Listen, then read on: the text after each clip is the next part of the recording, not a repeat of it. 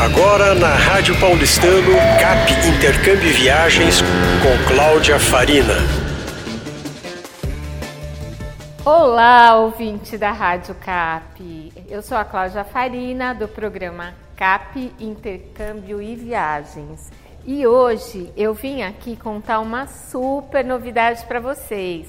A novidade sobre o Canadá como é que estão as viagens, tanto para turista como para viajante. E vamos lá, vamos lá. O Canadá reabriu as fronteiras para viajantes totalmente vacinados. Isso aconteceu dia 7 de setembro, porque desde o começo da pandemia, os turistas ou então pessoas que queriam fazer cursos de curta duração é, não podiam entrar no Canadá, nem para estudar, nem para passear. Então é uma notícia muito boa, não é mesmo? E afinal, como eu falei para vocês, as fronteiras estavam fechadas desde março de 2020. Turistas, estudantes só podiam entrar no país para cursos de longa duração. Isso corrigindo, os estudantes turistas não podiam entrar. Então, agora eu vou contar para vocês as regrinhas que vocês precisam ficar atentos para que vocês possam voltar a viajar para o Canadá, seja para estudar, seja para passear. Vamos lá, regrinha número um, já anota aí. Quais são as vacinas aceitas para que possa entrar no Canadá o viajante totalmente vacinado? Pfizer, AstraZeneca, Moderna, Janssen e olha só, grande novidade, desde 30 de novembro, a Coronavac também está sendo aceita. Então são essas cinco vacinas e essas vacinas devem ter sido tomadas pelo menos duas semanas antes do embarque. Então, por exemplo, se você tomou uma vacina uma semana atrás e, e, acha que vai poder entrar no Canadá, não vai poder entrar. Então, tem, tem essa regrinha, é importante vocês saberem. É, quando você toma essas vacinas, existe um certificado de vacina que ele pode ser emitido. Isso, isso é uma dica super, super especial, hein? Muita gente não sabe. Esse certificado de vacinação ele pode ser emitido no Connect SUS. Ele é um aplicativo que você pode baixar no seu celular. Também pela web é possível acessar o Connect SUS e é só você colocar os seus dados, nome, data de nascimento, CPF e você acessa o seu certificado. Mas agora vem a dica maior. Para você entrar nesse, no Canadá, em outros países também, mas como nós estamos falando aqui sobre Canadá, o certificado tem que estar em inglês. Não adianta você chegar lá e apresentar um certificado em português que ninguém vai entender nada. Então, nesse Connect SUS, você vai, vai é, acessar as vacinas que você tomou, vai ter uma bandeirinha e nessa bandeirinha você clica a bandeirinha que vai a, americana ou que está escrito English e o certificado já é emitido em inglês. Olha que legal!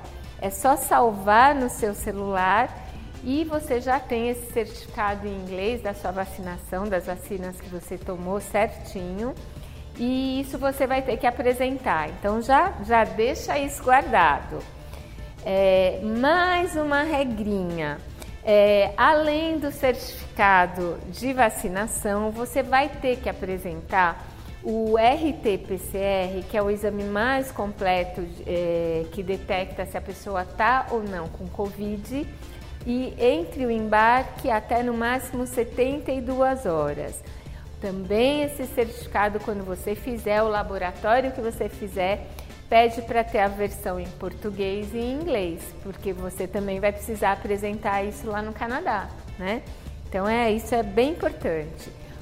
Outra dica importante é que desde 6 de dezembro quando o viajante chegar no aeroporto do Canadá, entrar no Canadá, ele vai é, ter que fazer um teste gratuito de Covid, que é uma regrinha nova, né, gente? Isso tudo por conta dessa variante nova aí que está circulando e vai aguardar dois dias o resultado para ficar tranquilo e aí sim poder circular no Canadá.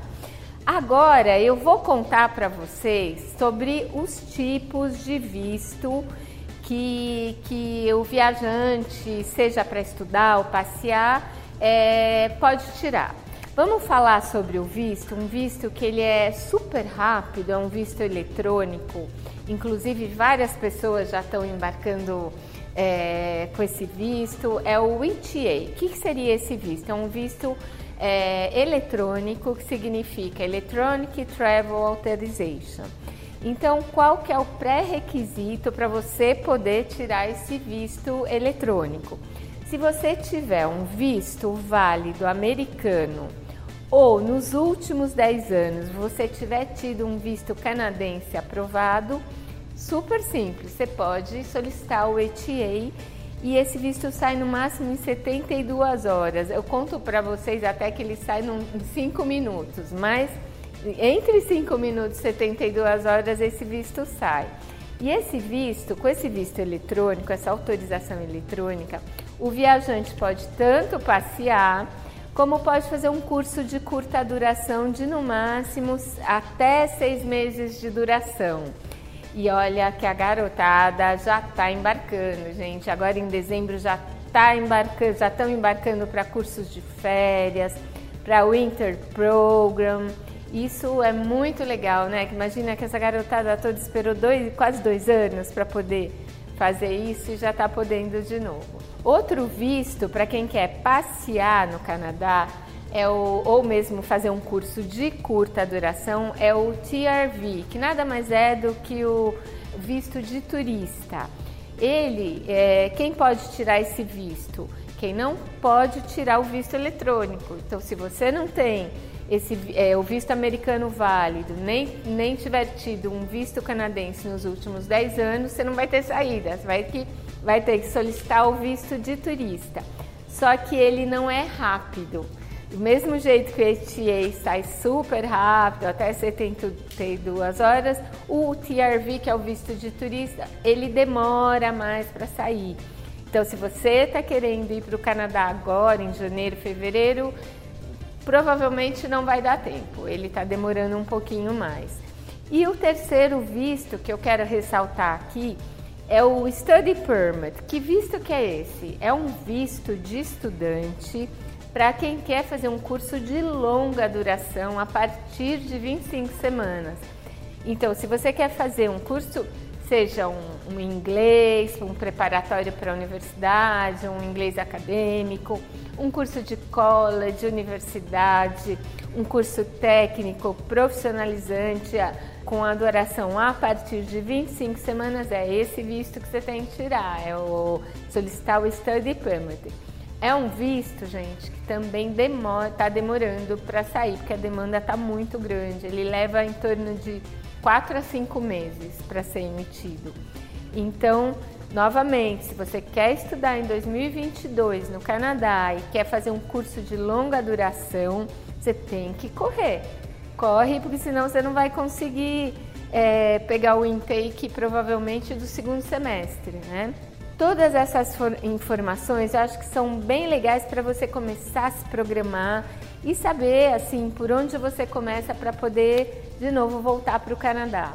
É, importante é que tudo isso que eu falei para vocês sobre certificado de vacina, sobre exames, aonde você vai ficar, aonde você vai estudar, eles têm que ser inseridos num aplicativo que foi desenvolvido é, pelo Canadá. Ele chama Arrive Can, quer dizer chegada no Canadá. Então essas informações são todas inseridas e isso quando quando o viajante vai embarcar, ele já mostra um QR Code que já está com tudo aprovado ali e facilita muito, gente, facilita muito a vida desse viajante, mesmo porque se ele não tiver com tudo isso inserido, ele nem embarca, hein? Imagina ficar preenchendo coisa na hora, o nervoso que vai dar.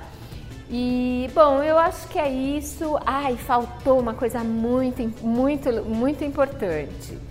Se você não se vacinar a, a partir do dia 15 de janeiro, você não pode entrar no Canadá porque não vacinados não tem mais exceção, não entram no Canadá nem fazendo quarentena, porque até então quem não estava vacinado ficava no Canadá 14 dias trancado num hotel e fazendo os testes para provar que, que não estava com Covid. Mas agora não, ou você se vacina ou você não vai para o Canadá. Então é isso, minha gente. Eu acho que tem bastante novidade aí para vocês. Fica ligado nos próximos epi episódios de Intercâmbio e Viagens aqui da Rádio Paulistano, que eu vou ter o maior prazer de contar para vocês as novidades e as novidades são muito rápidas, viu? Tudo está mudando assim do dia para noite. Então fiquem ligados aqui e acompanhem. Em breve eu terei mais novidades para contar para vocês. E um grande abraço e até o próximo programa. Tchau, tchau. Você ouviu CAP Intercâmbio Viagens com Cláudia Farina.